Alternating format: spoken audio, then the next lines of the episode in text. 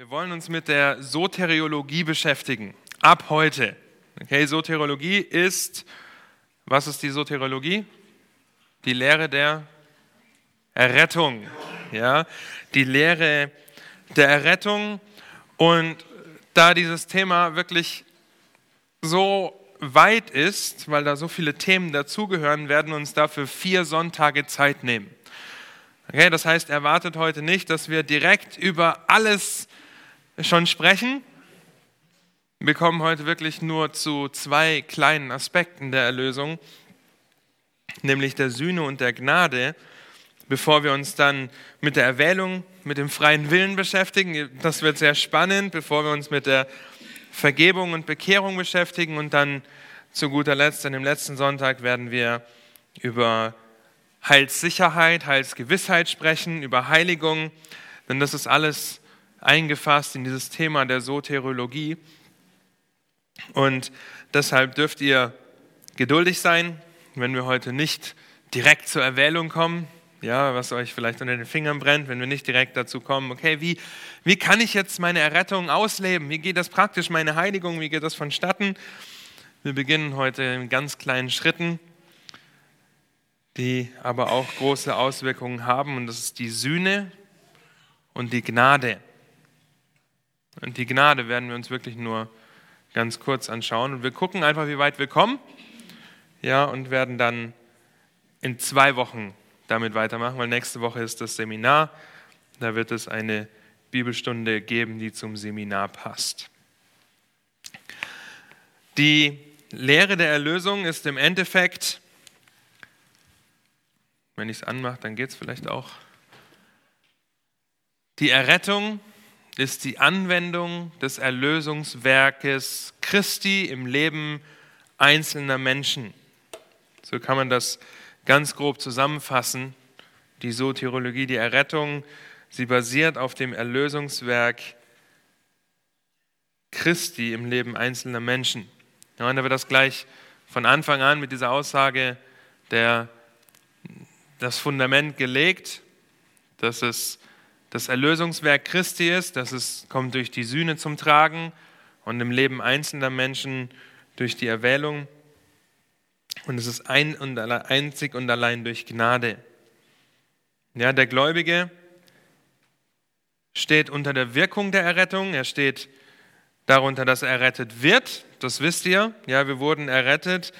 Ähm, wir werden aber auch noch errettet. Es gibt viele Bibelstellen, die auch sagen, die davon sprechen im Zusammenhang mit der Errettung, dass wir errettet werden, wenn wir in der Herrlichkeit Christi sind. Also es gibt unterschiedliche Stadien der Errettung. Das heißt nicht, dass wir daran arbeiten müssen, dass wir unser Heil irgendwie behalten können oder ähm, verbessern können, dass wir besser errettet werden würden dadurch, sondern die Bibel spricht davon, dass das ein ewiger Ratschluss Gottes ist der sich durchzieht bis zu unserer Verherrlichung, wenn wir dann tatsächlich auch errettet werden von unserem Fleisch. Ja?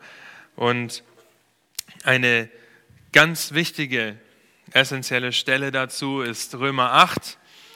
Ab Vers 28, da heißt es, und ihr kennt das gut, zumindest den Vers 28, wir wissen aber, dass denen, die Gott lieben, alle Dinge zum Besten dienen, denen, die nach dem Vorsatz berufen sind denn die er zuvor ersehen hat, und da werden wir noch drauf kommen in den nächsten Stunden, was das bedeutet, dieses kleine Wort ersehen, die hat er auch vorherbestimmt, dem Ebenbild seines Sohnes gleichgestaltet zu werden, damit er der Erstgeborene sei unter vielen Brüdern. Die er aber vorherbestimmt hat, die hat er auch berufen, die er berufen hat, die hat er auch gerechtfertigt, die er aber gerechtfertigt hat, die hat er auch verherrlicht. Das ist eine unzerreißbare Kette, die einzig und allein von Gott ausgeht.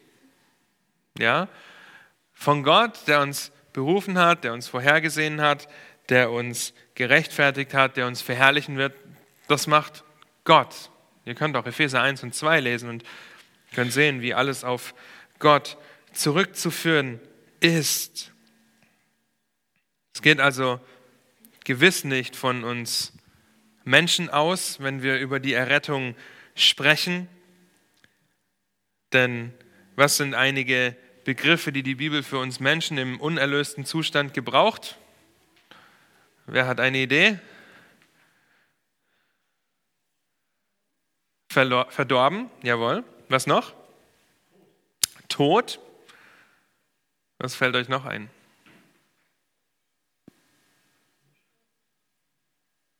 Welche Ausdrücke benutzt die Schrift? Sünder, jawohl. Wir sind gottlos, wir sind blind, wir sind Feinde, ja, und sind in der Ungerechtigkeit, Sklaven der Sünde und so weiter. Und wie Markus schon gesagt hat, der Mensch ist ohne Gott, ohne die Errettung ist der Mensch geistlich tot. Und wie wir auch so oft sagen, ein Toter kann keine, kann sich nicht selbst lebendig machen. Ja? Wenn das so wäre, dann äh, bräuchten wir keine Friedhöfe mehr.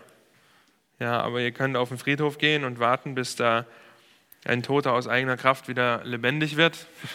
Das wird nicht passieren. Also, so ist es mit der Errettung. Der Mensch ist geistlich tot und Gott ist derjenige, der die Gnade schenkt zur Errettung und der auch alles dafür bereitstellt. Und Römer 8, Vers 28 bis 30 ist dazu eine ganz wichtige Bibelstelle. Eine weitere Stelle, die aufzeigt, dass die Erlösung von Gott kommt, ist 1. Petrus. 1. Petrus 1, die Verse 3 bis 6. Das möchte ich euch auch vorlesen. Da heißt es, gelobt sei der Gott und Vater unseres Herrn Jesus Christus, der uns aufgrund seiner großen Barmherzigkeit wiedergeboren hat zu einer lebendigen Hoffnung durch die Auferstehung Jesu Christi aus den Toten zu einem unvergänglichen und unbefleckten und unverwelklichen Erbe, das im Himmel aufbewahrt wird für uns, die wir in der Kraft Gottes bewahrt werden durch den Glauben zum Heil, zu dem Heil, das bereitet ist, geoffenbart zu werden in der letzten Zeit. Dann werdet ihr euch jubelnd freuen, die ihr jetzt eine kurze Zeit, wenn es sein muss, traurig seid in mancherlei Anfechtung bis hierher. Ja, also Gott ist der Urheber der Erlösung. Es wartet ein Erbe auf uns, das ist gegenwärtig. Ja, jetzt gerade wartet ein Erbe auf uns, das wir eines Tages empfangen sollen. Und dieses Erbe werden wir bekommen, wenn wir in der Zukunft in der Herrlichkeit auferstehen werden. Und das ist so ermutigend, das zu sehen dass es von Gott kommt und nicht von uns selbst. Ein weiterer Vers, den findet ihr in Titus. Titus Kapitel 3, da ist in Versen 4 bis 8, auch das lese ich euch. Als aber die Freundlichkeit und Menschenliebe Gottes, unseres Retters, erschien, da hat er uns nicht um der Werke der Gerechtigkeit willen, die wir getan hätten, sondern aufgrund seiner Barmherzigkeit errettet durch das Bad der Wiedergeburt und durch die Erneuerung des Heiligen Geistes, den er reichlich über uns ausgegossen hat durch Jesus Christus, unseren Retter, damit wir durch seine Gnade gerechtfertigt, der Hoffnung gemäß Erben des ewigen Lebens würden. Glaubwürdig ist das Wort und ich will, dass du dies mit allem Nachdruck bekräftigst damit die, welche an Gott gläubig wurden, darauf bedacht sind, eifrig gute Werke zu tun. Eine Bestätigung, dass es von Gott kommt, weil wir nicht aufgrund unserer Werke erlöst werden, auch auf, nicht aufgrund des Werkes, dass wir uns für Christus entscheiden. Das wirkt der Heilige Geist, wie ihr auch in Titus 3 hier lesen könnt. Und damit hat die Errettung, und es ist noch ein kleiner Überblick, ziemlich viele Facetten, ziemlich viele Bereiche, die wir betrachten können. Einmal der Ursprung der Errettung. Wir haben gerade Titus 3 gelesen. Da lesen wir davon, dass es von Gott kommt, durch den Heiligen Geist in Christus Jesus. Also alle drei Personen der Trinität sind in der Errettung grundlegend involviert. Die Errettung kommt vom Vater durch den Sohn und durch den Geist. Sie geht von Gott aus. Er bedient sich lediglich menschlicher Instrumente. Vielleicht hat euch jemand das Evangelium erklärt und ihr seid dadurch durch Gnade zum Glauben gekommen, dann war die Person, die das Evangelium erklärt hat, ein Werkzeug in Gottes Hand. Und der Ursprung ist, gründet sich und gipfelt im Tod Christi und deswegen ist es auch so ermutigend und schön, eine Woche nach Ostern mit der Lehre der Errettung anzufangen, darüber nachzudenken, dass das durch Christi Tod und Auferstehung ermöglicht wurde. Der Gegenstand der Rettung ist der ganze Mensch. Der ganze Mensch wird erlöst, das heißt die Seele, der Leib und der Geist, wenn man eine Dreiteilung vornimmt. Aber ihr wisst, dass wir nur eine Leib und Geist haben, dass das die Bibel lehrt. Leib und Geist wird erlöst. Und dazu lasst uns aufschlagen, Galater. Oder ihr könnt auch einfach nur zuhören. Sind, ihr dürft viel rumhüpfen heute. Galater 2 in Vers 20, da heißt es, ich bin mit Christus gekreuzigt und nun lebe ich, aber nicht mehr ich selbst, sondern Christus lebt in mir. Was ich aber jetzt im Fleisch lebe, das lebe ich im Glauben an den Sohn Gottes, der mich geliebt und sich selbst für mich hingegeben hat. Vers 21 noch dazu, ich verwerfe die Gnade Gottes nicht, denn wenn durch das Gesetz Gerechtigkeit kommt, so ist Christus vergeblich gestorben. Der ganze Mensch wird dadurch gerettet. Ja, auch wenn wir noch in einer gefallenen Welt leben, wenn wir nach wie vor sündigen, wissen wir doch, dass durch die Erlösung auch eines Tages wir durch unseren mit unserem Leib verherrlicht werden oder einen verherrlichten Leib bekommen, der nicht mehr sündigt, sind ganz errettet. Andere Stellen hierzu wären Matthäus 10, Vers 28, Römer 8, Vers 23 und 1. Korinther 6, Vers 13 bis 20. Wenn ihr euch das nicht alles aufschreiben konntet, dürft ihr euch die Aufnahmen gerne anhören. Da ist es drauf. Auch zu Aufnahmen noch. Äh, wir werden vielleicht nicht alles abklappern können, aber Dieter hat mal eine Predigtserie über die Lehren der Gnade gemacht und wir haben uns äh, beim Reformationsseminar mit Sola Gratia beschäftigt, ja, allein durch Gnade und natürlich letztes Jahr im Herbst in dem Seminar die Errettung des Menschen ganz intensiv auch mit der Soteriologie beschäftigt. Also wenn ihr mehr dazu lernen möchtet, könnt ihr euch diese Predigten auch anhören. Dann was die Auswirkungen der Errettung betrifft, dann befasst es sich mit allen Sünden. Ja, Jesus ist nicht nur gestorben für die Sünden, die ich in der Vergangenheit getan habe oder die ich heute noch tue, sondern auch für alle die, die ich tun werde. Das ist die Auswirkung der Errettung. 1. Johannes 1, Vers 9, den kennt ihr gut. Ja, wer aber seine Sünde bekennt, zu dem ist er treu und gerecht, dass ihm die Schuld vergibt und ihn reinigt von aller Ungerechtigkeit.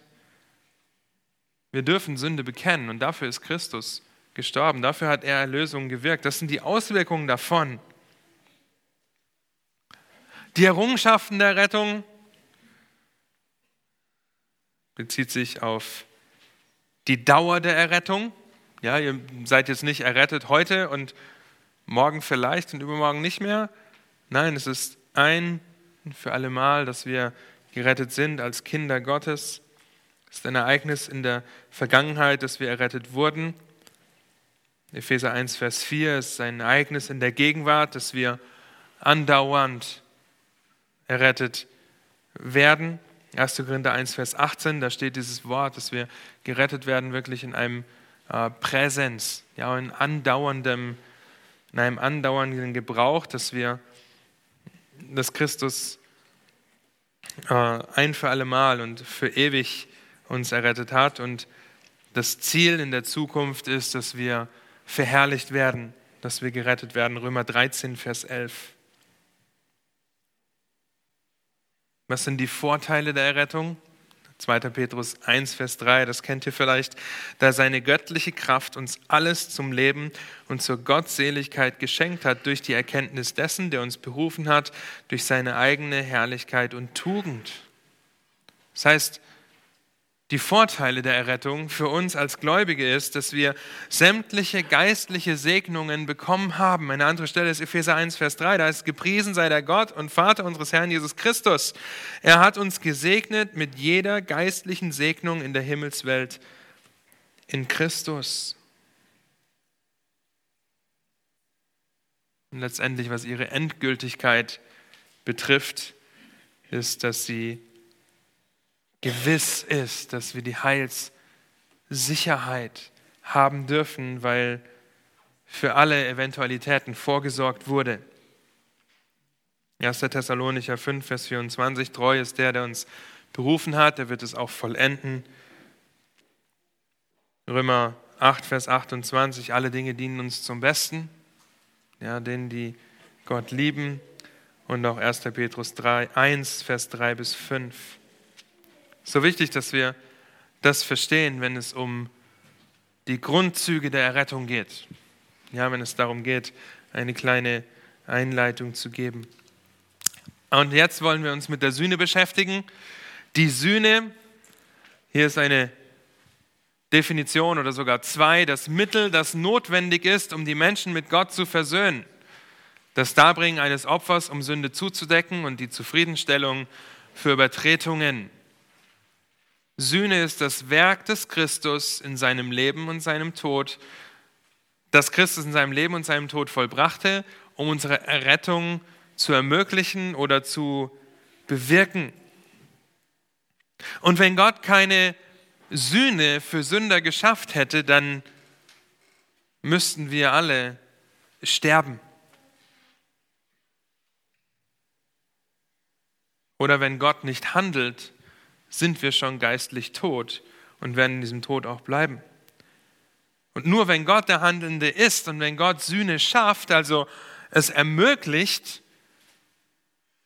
wieder Gemeinschaft mit ihm zu haben, ist auch ewiges Leben möglich. Sühne ist das Werk, das Christus in seinem Leben und seinem Tod vollbrachte, um unsere Errettung zu ermöglichen und zu bewirken. Ich würde hier noch die Auferstehung mit dazu nehmen. Haben wir letzte Woche darüber gesprochen, wie wichtig die Auferstehung auch ist. Und es gibt einige Worte im Griechischen dafür. Es sind nur Beispielbibelstellen. Agorazo, erwerben oder kaufen. Dann das zweite Wort, Lutrao, erlösen. Helaskomai ist die Sühnung im Sinne dessen, die getan werden musste, um für Sünde zu bezahlen. Findet ihr auch in Römer 3, Vers 25. Und Alasso heißt versöhnen, ist die Beziehung wiederherzustellen, die zerstört wurde. Aber das ist der Sinn dahinter. Andere Stellen zu Kolosser 1, Vers 20 wären 2. Korinther 5, Vers 18 und Römer 5, Vers 11. Und es ist wichtig, dass wir das verstehen, dass es immer um ein, ein Freikaufen geht. Um ein Freikaufen von etwas. Und Gerade die 1. Petrus 1, 18 und 19 Stelle ist sehr wichtig, dass wir das verstehen, weil da heißt es, wir wurden nicht mit Gold oder Silber und irgendwelchen tollen Sachen gekauft, sondern durch das kostbare Blut unseres Retters, unseres Herrn Jesus Christus, der uns erlöst hat, der uns erkauft hat. Und das ist, könnt ihr euch vorstellen, wir haben das schon öfter erklärt, früher gab es die Sklavenmärkte und wir sind alle Sklaven der Ungerechtigkeit gewesen, wenn wir keine Kinder Gottes sind. Wenn du kein Kind Gottes bist, dann bist du ein Sklave der Sünde, der Ungerechtigkeit. Und jetzt kommt Jesus auf diesen Sklavenmarkt und sagt sich, den Sklaven will ich. Den nehme ich auch, den auch. Und dafür bezahle ich mit meinem Blut. Und jetzt kommt ihr mit. Und ihr seid nicht mehr Sklaven der Sünde, sondern ihr seid jetzt Sklaven der Gerechtigkeit. Römer 6 kommt da auch zum Spiel. Ja, es ist wichtig, dass wir den, den Sinn dahinter verstehen, wenn wir auch diese verschiedenen Worte sehen, es hat immer mit, mit Loskaufen, mit Auskaufen, mit Freikaufen zu tun, eine, die, die, die Kaution quasi zu bezahlen, um Freiheit zu erwirken. Damit hat es immer zu tun. Die Notwendigkeit der Sühne ergibt sich natürlich aus diesen ganzen Dingen und wir kommen noch dahin, auch wenn wir über die Erwählung und den freien Willen sprechen, denn der Mensch ist komplett und 100% unfähig, sich selbst zu retten. Ja, wir sind nicht in der Lage, uns selbst zu retten. geschweige denn eine Entscheidung für Gott zu treffen. Das geht nicht, wenn wir geistlich tot sind, wenn wir konsequent dem Beispiel der Schrift folgen, da er in seinem ganzen Wesen durch und durch verdorben ist. Das bedeutet, Sünde durchdringt den ganzen Menschen, seine Seele, das Herz, den Verstand und Willen, das Gewissen und die Neigungen, Gefühle, Sprache, das logische Denken und das Fleisch. Deshalb ist der Mensch total verdorben und vor Gott und absolut unfähig, sich selbst für Gott zu entscheiden oder sich selbst zu retten. Ich hoffe, dass ihr äh, das versteht, dass nicht nur dass mit dem Fall des Menschen in 1. Mose 3 der ganze Mensch gefallen ist. Selbst unser logischer Menschenverstand, den wir so oft zu Rate ziehen, ist unter dem Fluch der Sünde. Das heißt, wir müssen aufpassen, wenn wir versuchen, eine Lehre der Schrift, die hier oben irgendwo ist, weil wir sie nicht begreifen können, weil sie nicht verstehen, auch das mit der Sühne kommen wir gleich noch intensiver darauf, müssen wir aufpassen, nicht zu versuchen, sie mit unserem gefallenen, logischen Menschenverstand zu begründen, sondern mit dem, was die Schrift sagt. Ja, weil das ist Gottes Wort und das legt sich aus und Gott erklärt sich darin und manche Dinge verstehen wir auch nie. Ja, vielleicht gab es eine Zeit, nur zum Beispiel, in der ihr mal über die, darüber nachdenkt, wie es wohl ist, ewig zu leben. Ich steige nicht durch, ja, weil alles einen Anfang und ein Ende hat. Und ewig zu leben bedeutet, kein Ende zu haben. Wie wird das sein? Werde ich alt werden oder nicht? Wie, wird es langweilig irgendwann? Ja, die Schrift sagt, es wird nicht langweilig.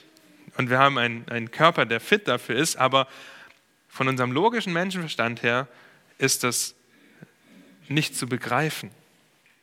Und so gibt es andere Bereiche der Schrift, die wir nicht begreifen können. Wie ist es möglich, dass Gott von Ewigkeit her existiert? Es hat doch alles irgendwo einen Anfang. Ja, aber Gott existiert von Ewigkeit her.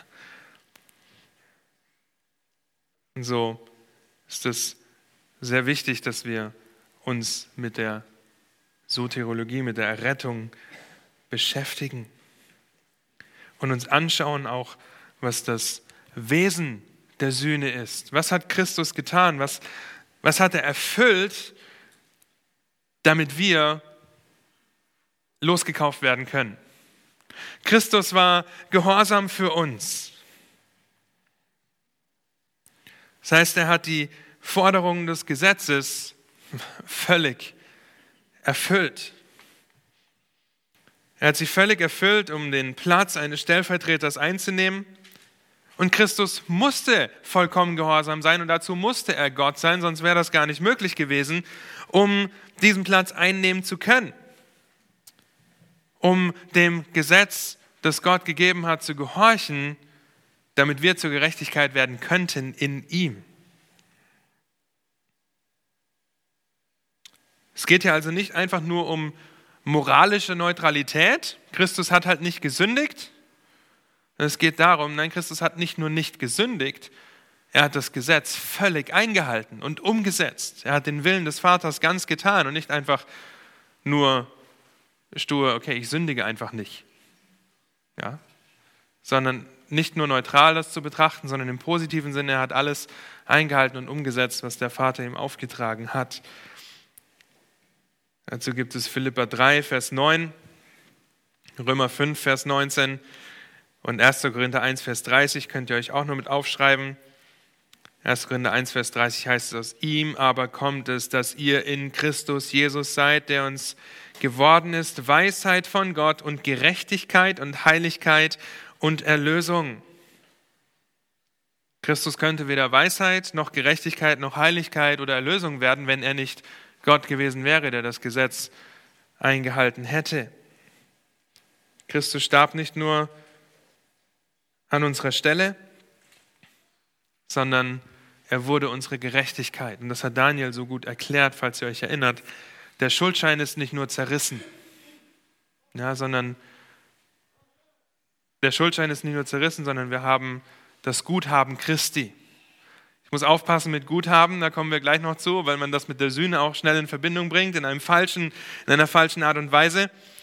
Aber alles wurde uns zugerechnet, was Christus ist und wer Christus ist, seine Gerechtigkeit. Es wurde uns zugerechnet in dem Tod Christi, im Gehorsam den er, ähm, den er an den Tag gelegt hat. Im Leiden Christi für uns. Ja, da seht ihr, in Matthäus 27 geht es um, den, um das körperliche Leiden und den Tod, den er sterben musste am Kreuz.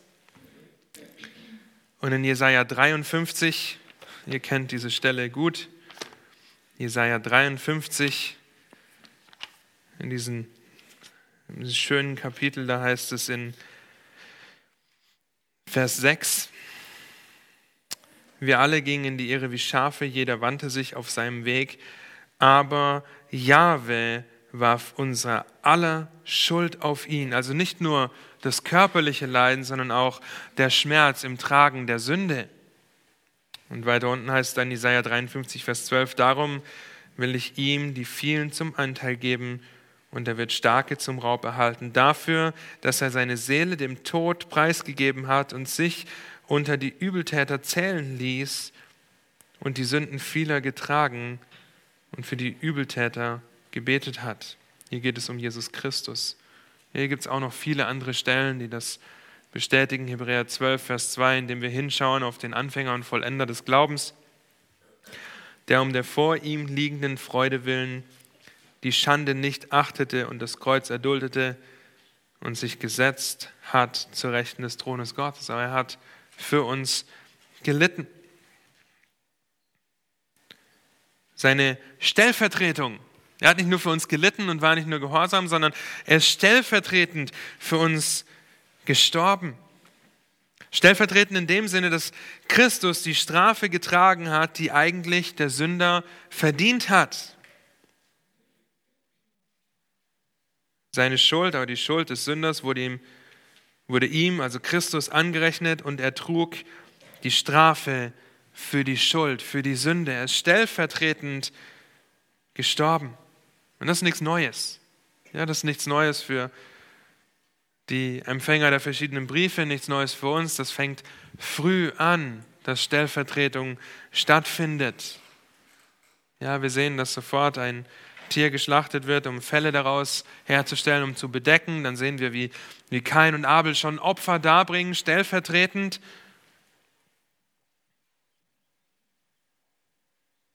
Denn wenn jemand ein Opfer zum Beispiel zum Tempel brachte, dann später oder zur Stiftshütte und seine Hand auflegte, dann war dieses Opfertier stellvertretend, hat die Sünde quasi auf sich genommen, wenngleich diese Opfer natürlich niemals ausreichend waren. Ja, die, die, die Israeliten mussten teilweise tägliche Opfer bringen und dann gab es den großen Versöhnungstag, an dem der Sündenbock rausgeschickt wurde und ihr erinnert euch, der hohe Priester hat dem Sündenbock die Hand aufgelegt, symbolisch dafür, dass der Sündenbock stellvertretend für das ganze Volk die Sünde auf sich nimmt.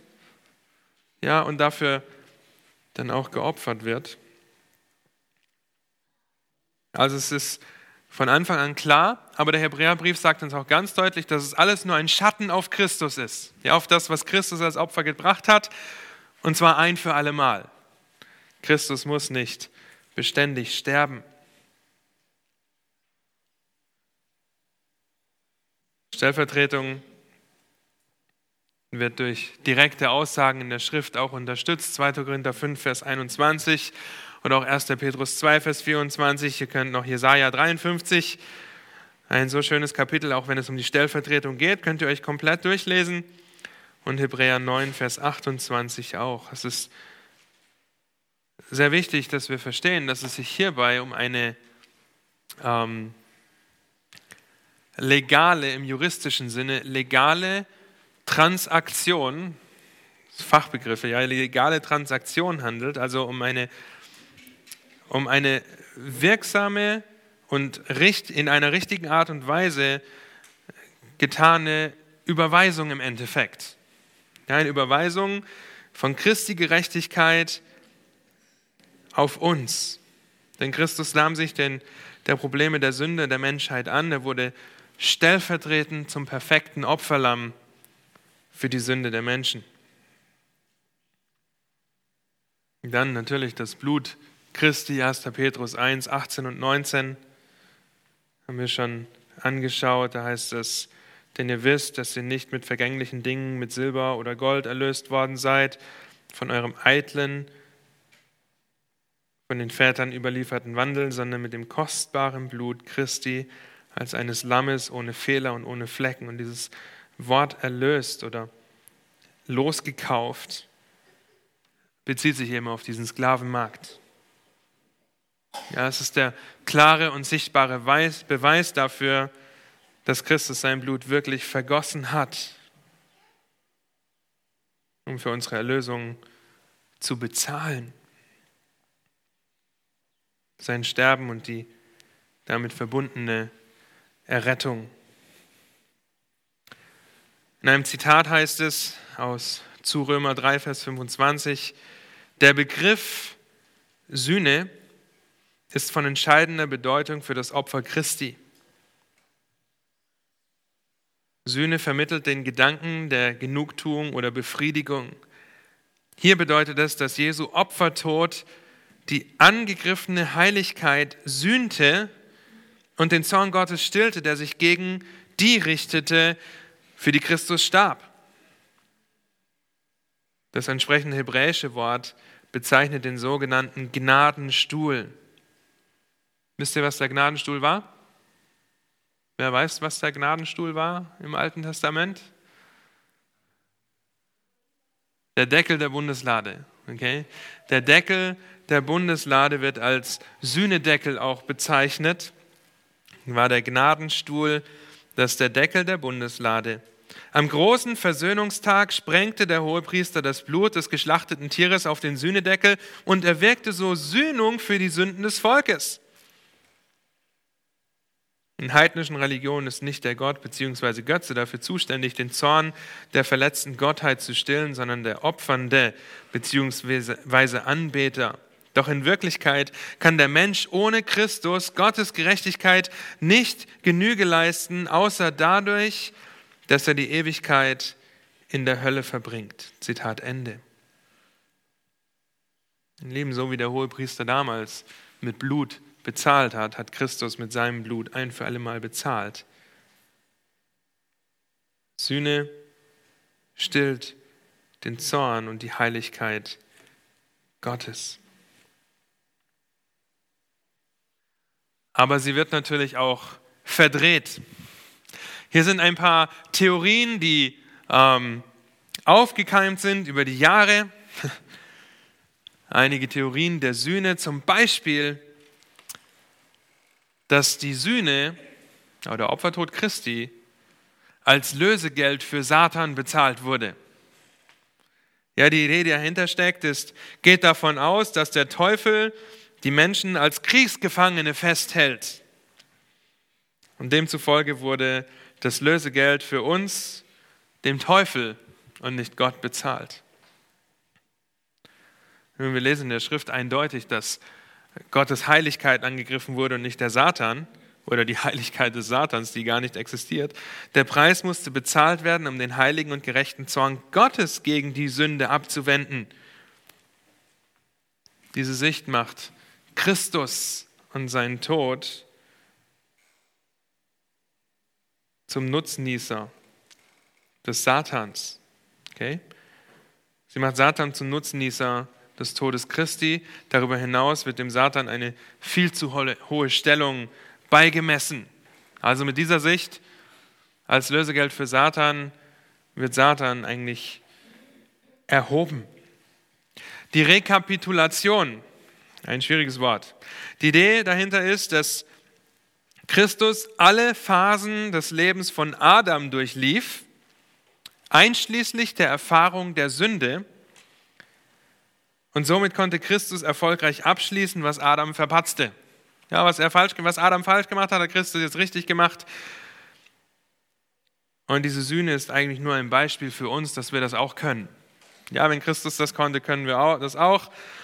Die Probleme damit ergeben sich, dass Christus absolut sündlos ist. Und außerdem vernachlässigt diese Sicht auch das Sühnewerk. Das heißt, es ist Christi Tod beziehungsweise nicht Christi Tod, der Menschen von ihren Sünden errettet, sondern lediglich ein gutes Vorbild. Dann das Guthaben. Das kommt euch bekannt vor, ganz bestimmt. Das kommt aus der, wird in der katholischen Kirche so verstanden. Die Idee dahinter ist, dass Gott durch die Sünde seiner Ehre, die ihm eigentlich zugesteht, beraubt wurde. Das ist ja schon mal gar nicht so verkehrt. Aber Christus brachte Gott durch seinen Tod also unendlich große Ehre und empfing eine Belohnung, die er eigentlich gar nicht nötig hatte. Infolgedessen überließ er diese Belohnung sündigen Menschen. Und die Idee dahinter ist, dass Christus und sein Tod am Kreuz ein so großes Guthaben bei Gott erwirkt haben, dass jetzt dieses Guthaben einfach aufgebraucht wird, ja, weil es den Leuten gegeben hat, die das brauchen. Ähm, und dadurch werden sie errettet, aber dazu müssen sie dieses Guthaben natürlich irgendwie verdienen. Das Problem hier ist, dass die Gnade überbetont wird. Ja, es ist nur Gnade, dass du Guthaben hast. Auf der anderen Seite musst du natürlich dafür was tun. Aber seine Gerechtigkeit und die Heiligkeit Gottes, die werden unterlassen oder weggelassen. Es geht also nicht nur darum, dass der Zorn des Vaters gestillt werden musste, ja, und ein, weil er ein heiliger und gerechter Gott ist. Es geht einfach nur darum, ja, okay, Gott hat halt die Ehre zurückbekommen, die ihm gebührt. Christi Sterben für die Strafe der Sünde wird zu einer zu wenig hervorgehoben und stattdessen wird eben die römisch-katholische Sicht der Buße als einem abgeltenden Maß Tribut gezollt. Das heißt, je nachdem, wie viel du gesündigt hast, so viel Guthaben bekommst du vielleicht, wenn du genug gute Werke tust. Das ist ganz gefährlich, die Guthabensicht. Dann haben wir den moralischen Einfluss. Die Idee dahinter ist, dass, jawohl, dass der Tod Christi nicht wirklich nötig war als Bezahlung für die Sünde. Das heißt, er, die Idee hier ist, dass Gott damit lediglich seiner Liebe für die Menschheit Ausdruck verleihen wollte und ihre Herzen dadurch erweichen könnte, sodass sie dann zur Buße geführt werden könnten. Gottes Liebe sollte also keine Reaktion, sollte also eine Reaktion der Liebe und Dankbarkeit bei uns auslösen. Ja, wir sollten voller Liebe und Dankbarkeit sein, weil es einen so guten moralischen Einfluss hat. Probleme dahinter, wir müssen uns bewusst sein, dass das Motiv des Sterbens Christi vielmehr seine Liebe war. Ja, denn so sehr hat Gott die Welt geliebt, dass er seinen Sohn gab. Zweitens ist diese Sicht ja, sie scheint uns weismachen zu wollen, dass es Emotionen sind, die zur Buße führen, tiefe Dankbarkeit, tiefe Liebe, ein Gefühl dessen. Und drittens, die Schrift bestätigt, dass der Tod Christi stellvertretend war. Der Sünder wird also wegen der Stellvertretung Christi vor dem heiligen Gott gerechtfertigt und nicht bloß durch eine Demonstration der Liebe beeinflusst. Ja? Die fünfte Problematik ist, dass die Sühne lediglich ein Vorbild war. Sie kommt aus dem 16. Jahrhundert. Die Idee ist, dass Christi Tod gar nicht nötig gewesen sei als Sühne für die Sünde. Die Sünde muss gar nicht bestraft werden. Es gibt keine Beziehung zwischen dem Tod Christi und der Rettung von Sündern. Christus war bloß ein Vorbild, was den Gehorsam betrifft. Und dieser vorbildliche Gehorsam sollte nun die Leute inspirieren, ihre Leben in Ordnung zu bringen und ein christliches Leben zu führen. Ich muss hier nicht viele Problematiken mit dieser Sicht aufführen. Okay? Christus ist nicht einfach nur als Vorbild gestorben.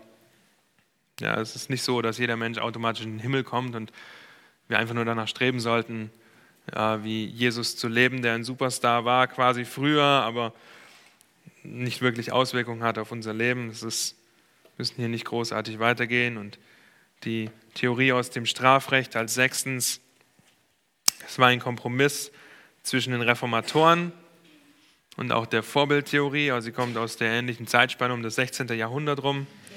Die Idee ist, dass Gott Menschen vergeben würde, ohne eine entsprechende Bezahlung zu fordern. Dieser nette Mann, Grotius hieß er, meinte, dass Jesu Tod keine stellvertretende Wirkung habe im Sinne davon, dass er unsere Strafe trug. Es war vielmehr eine Demonstration von Gottes Hass gegen die Sünde. Er wollte uns damit aufzeigen, wie schrecklich die Sünde wirklich ist.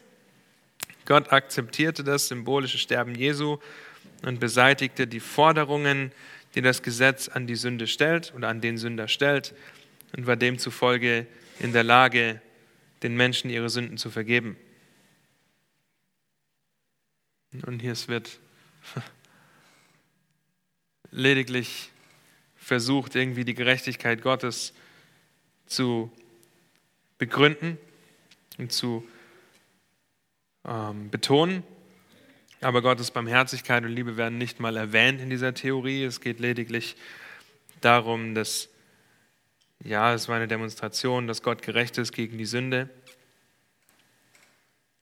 Des Weiteren ist ein Problem dieser Theorie, dass sich Gott verändert. Ja, er, er droht zwar Strafe an, führt sie aber später nicht aus. Und gemäß dieser Sicht vergibt Gott Sünde ohne Bezahlung für die Sünde. Und das ist unmöglich, ja, wenn wir die Schrift beleuchten. Aber die Frage ist, und wir haben noch ganze zehn Minuten für die große Frage, die sich bezüglich der Sühne immer stellt, für wen starb Christus denn jetzt? Für wen hat er sich als Sühneopfer hingegeben? Für wen hat er den Zorn des Vaters auf sich genommen und gestillt? Und wen hat Christus mit dem Vater versöhnt und aus der Sklaverei des Satans und der Sünde befreit? Da ist es die Gründe für die Konflikte in Bezug auf das Wesen und das Ausmaß der Sünde liegen hierin verborgen. Nämlich die christliche Theologie versucht, vordergründig widersprüchliche Aussagen der Schrift zwischen Sühne und Erwählung miteinander zu versöhnen. Für wen starb Christus also? Wie können wir das zusammenbringen? Obwohl wir als Menschen die Schriften erforschen können, in Bezug auf die Vergangenheit, die Gegenwart und die Zukunft, müssen wir uns doch dennoch bewusst sein, dass uns Schranken gesetzt wurden. Denn Gottes Verstand ist höher als unser Verstand, seine Wege sind höher als unsere Wege. Und deshalb müssen wir auch hier vorsichtig daran gehen, was die Schrift denn lernt, lehrt. Und gerade dieses Thema, für wen starb Christus oder was hat es mit der Erwählung auf sich, das sind Themen, die uns unser ganzes Leben lang in Atem halten werden weil das immer wieder Themen sind, die auf den Tisch kommen. Es gibt nämlich hier für beides Bibelstellen uneingeschränktes Sühnewerk, das heißt, er starb für alle Menschen, oder eingeschränktes Sühnewerk, er starb für ein paar Menschen. Für beides gibt es Bibelstellen. Wir haben nicht die großartige Zeit, das anzuschauen. Ihr könnt euch die jetzt schnell abschreiben in der nächsten halben Minute. Nein, schafft ihr nicht. Ja, aber uneingeschränkt zum Beispiel Johannes 3, Vers 16. Denn so sehr hat Gott die Welt geliebt, die Welt scheint ein uneingeschränktes Sühneopfer zu sein, dass er seinen eingeborenen Sohn gab, aber dann wird es zum uneingeschränkten, äh, zum eingeschränkten Sühneopfer, damit jeder, der an ihn glaubt, nicht verloren geht, sondern ewiges Leben hat.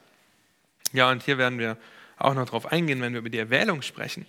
Dann gibt es für die uneingeschränkte Sühne sehen wir das ähm, auch im Alten Testament, dass er die Sünden aller auf sich nahm. Wir sehen, dass er für alle starb. Aber genauso sehen wir das in der eingeschränkten Sühne. Lass mich stellvertretend Römer 5, Vers 8 lesen. Als äh, eine Stelle dazu. Römer 5, Vers 8 heißt es, Gott aber beweist seine Liebe zu uns dadurch, dass Christus für uns gestorben ist, als wir noch Sünder waren. Ja, und in Römer 5, Vers 6 heißt es, denn Christus ist, als wir noch kraftlos waren, zur bestimmten Zeit für Gottlose gestorben. Hier ist wieder, okay, er ist für Gottlose gestorben, alle Menschen ohne Gott sind gottlos, aber er ist für uns im Speziellen gestorben, die, die erlöst sind. Und das zusammenzubringen, das wird lange dauern. Dazu müssen wir auch die Erwählung mit in Betracht ziehen. Das werden wir beim nächsten Mal tun. Aber es gibt viele Stellen, die beides belegen. Ja, das uneingeschränkte und das eingeschränkte Sündewerk. Das heißt, während Gott ein potenzieller Retter aller ist, ist er unser Retter im ganz Speziellen. Im Vergleich zu Ungläubigen genießt der Gläubige einen höheren Grad der Rettergnade Gottes.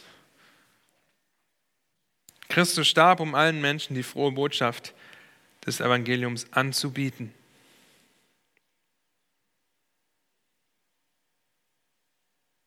Nun, er wäre der potenzielle Retter aller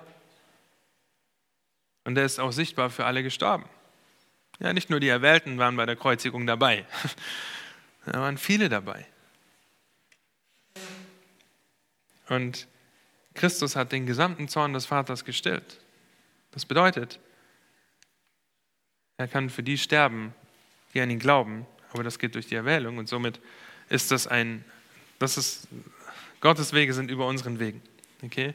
Verschiedene Lösungsanwege, Ansätze für die Sühne gibt es hier vorgesehen, auch die Sühne ist vorgesehen oder bereitgestellt für alle.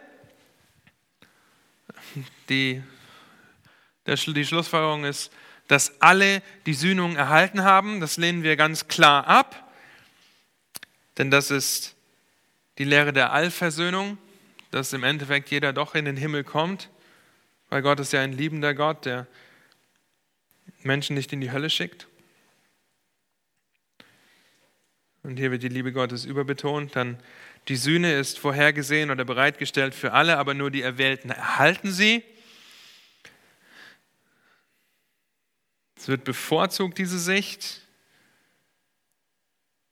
Aber es gibt beides, dass es ein eingeschränktes und ein uneingeschränktes ähm, Ziel hat, diese Sühne. Christus starb zwar für alle, aber weil er für alle starb, bedeutet es nicht automatisch, dass er auch für alle bezahlt hat. Das ist die Idee dahinter. Ja, und drittens, die Sühne ist vorhergesehen oder bereitgestellt für die Erwählten, nur die Erwählten halten sie. Das kann man vielleicht so sagen, aber Menschen sterben wegen ihrer Sünde. Und wenn man die Punkte zusammennimmt, dann kommen wir zu diesem vierten Punkt. Es ist genug für alle, aber wirksam für die Erwählten. Okay? Das ist vielleicht ein bisschen philosophisch, wenn ihr diese Sätze durchschaut. Merkt euch den vierten Punkt. Genug für alle, wirksam für die Erwählten. Das bedeutet einfach, dass das effektive Sühnewerk bedingt gültig ist, und zwar für diejenigen, die glauben. Genug für alle bedeutet nicht, dass, auch, dass es auf alle anwendbar ist, wohl aber, dass es allen angeboten wird. Schlussendlich ist das Sühnewerk aber sehr spezifisch, was das Ergebnis angeht. Apostelgeschichte 13, Vers 48, ein Vers, der euch vielleicht bekannt vorkommt. Als die Heiden das hörten, es geht um die Evangelisation, als die Heiden das hörten, wurden sie froh und priesen das Wort des Herrn und es wurden alle gläubig, die zum ewigen Leben bestimmt waren. Ja, es ist genug für alle da, aber wirksam nur für die Erwählten. Und hier ist natürlich das Spannungsfeld mit der Erwählung, das natürlich da ist. Um euch zu ermutigen und auch herauszufordern, ist, dass gerade wenn es um die Errettung geht, um diese Themen wie Sühne, dann auch Erwählung, dass das nicht mit einem bloßen Ja oder Nein zu beantworten ist. Wenn wir in Diskussionen stehen, ja, mit äh, Geschwistern, die eine andere Herangehensweise haben, die die Erwählung zum Beispiel ablehnen, dann können wir nicht einfach sagen Ja oder Nein, sondern wir müssen das erklären und verstehen und im Kontext der Schrift betrachten, und zwar der gesamten Schrift. Und zweitens, wir müssen die Wahrheit berücksichtigen, die die Schrift berücksichtigt. Wir müssen das glauben, was die Schrift sagt, das studieren, was die Schrift sagt, um zu einer Überzeugung zu kommen.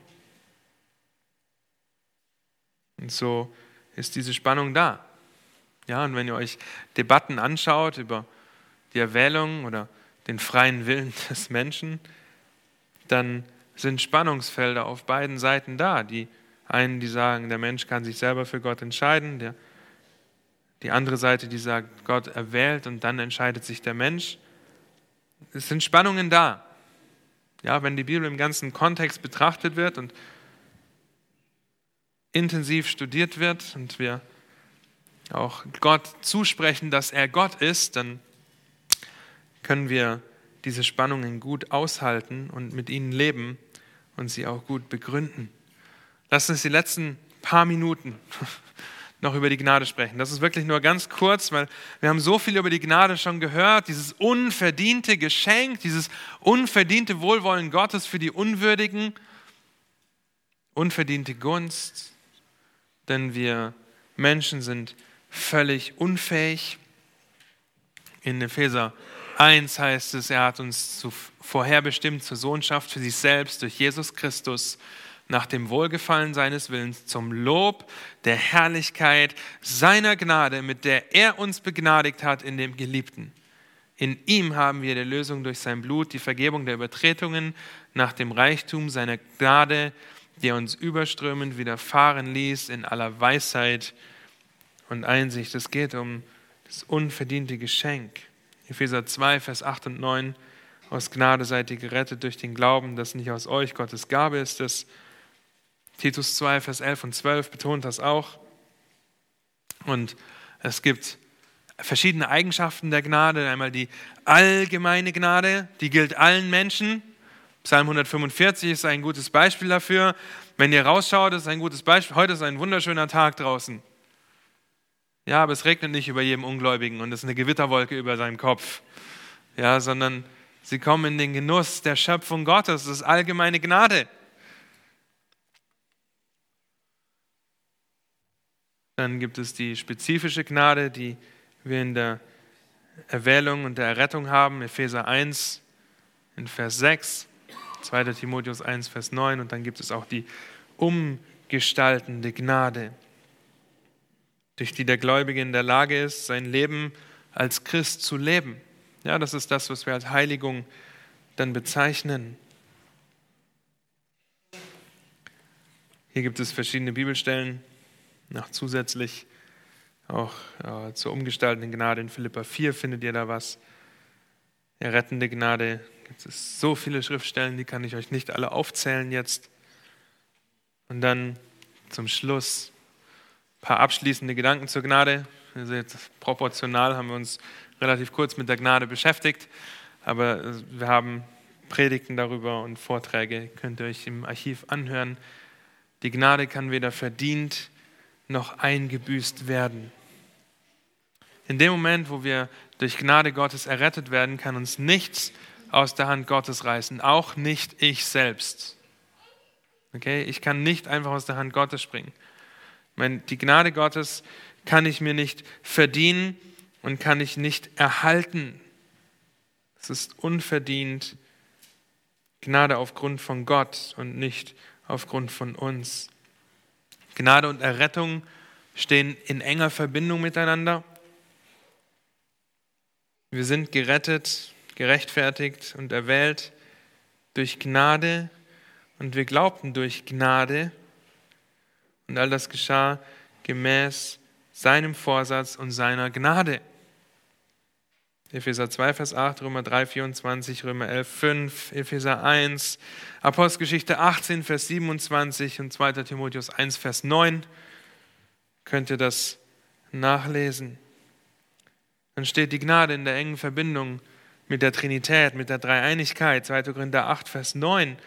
Hebräer 10, Vers 29, aber auch 1. Petrus 5, Vers 10. Das ist eng verbunden miteinander. Dann steht die Gnade und das Gesetz zusammen, einmal im Gegensatz zum Gesetz, errettet uns die Gnade, weil wir unter dem Gesetz verdammt sind, Römer 4 und Römer 11. Und im Kontrast zum Gesetz ist es auch der Weg zum Leben, Römer 6 könnt ihr hier lesen. Und zum Abschluss möchte ich euch einfach die Verse aus Epheser 2 vorlesen. Epheser